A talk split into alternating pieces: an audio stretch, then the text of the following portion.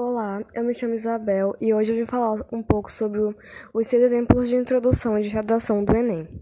O primeiro exemplo é alusões históricas. Na alusão histórica, você pode, você vai associar algum acontecimento do passado com o presente. No caso, trazer algum acontecimento dos séculos antigos, passado, é, e associar com o tema da sua redação. No segundo exemplo, temos questionamentos. No questionamento, as primeiras linhas de, da sua redação devem conter perguntas que tenham relação direta com o tema, mas essas perguntas devem ser respondidas ao longo da sua redação. No terceiro exemplo, temos citações. Essa introdução vai ser desenvolvida a partir de citação direta ou indireta de uma figura importante da sociedade, mas sempre a citação ou o autor da frase devem estar relacionados com o tema de sua redação. No quarto exemplo, temos exemplificação.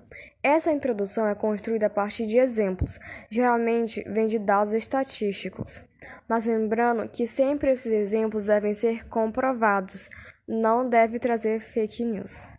No quinto exemplo, temos definição, que é uma maneira de dar significado à palavra por meio de uma breve explicação.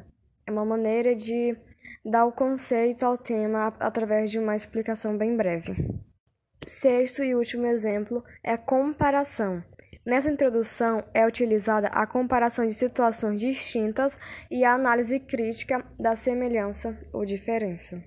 E então foi isso, esse foi o assunto tratado, os seis exemplos de introdução de redação.